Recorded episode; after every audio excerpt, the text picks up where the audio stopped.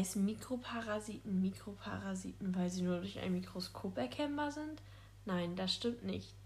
Sie sind zwar kleine, manchmal sogar extrem kleine Parasiten und meist so zahlreich vertreten, dass man ihre Anzahl kaum feststellen kann, jedoch kann man sie nicht mit einem Mikroskop erkennen.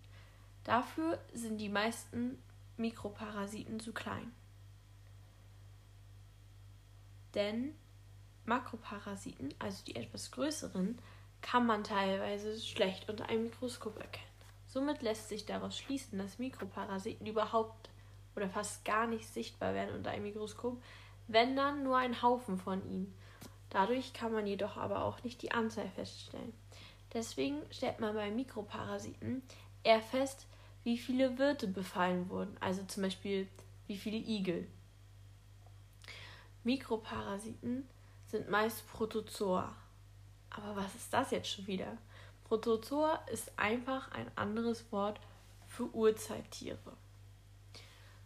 Also Mikroparasiten sind Urzeittiere, die Tiere und Pflanzen als Krankheitserreger zum Beispiel infizieren oder schädigen, indem sie ihnen Nährstoffe entziehen.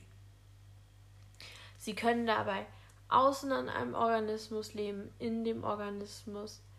Sie können an ihm haften. Sie können in den Zellen leben. Das spielt alles keine Rolle.